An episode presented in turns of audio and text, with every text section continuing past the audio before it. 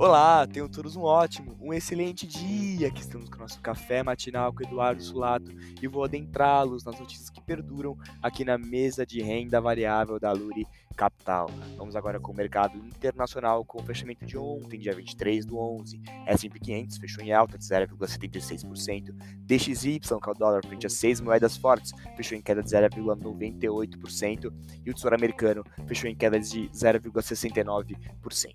Apesar do ciclo mais longo estar no radar dos investidores, os mercados em Nova York fecharam em alta devido à perspectiva de que as próximas altas da taxa de juro venha em 50 pontos base, evidenciado ontem pela ata do FONC. Indicadores para o dia de hoje no mercado internacional. Hoje, feriado de ação de graça nos Estados Unidos, não terá indicadores e as bolsas serão fechadas.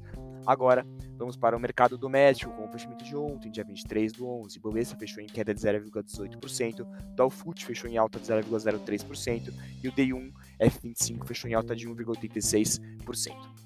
Contrário aos mercados internacionais, o Ibov fechou em queda pela cautela ao desfecho das articulações em Brasília sobre a PEC, que foi adiada para a semana que vem. Indicadores do mercado doméstico para o dia de hoje, PCA 15 às 9 horas da manhã. No radar doméstico, atenção com a indefinição dos ministros do governo de Lula e aos riscos fiscais presentes quanto à PEC de transição. Este foi o Café Matinal com a mesa de renda variável da Luri Capital. Tenham todos ótimos negócios.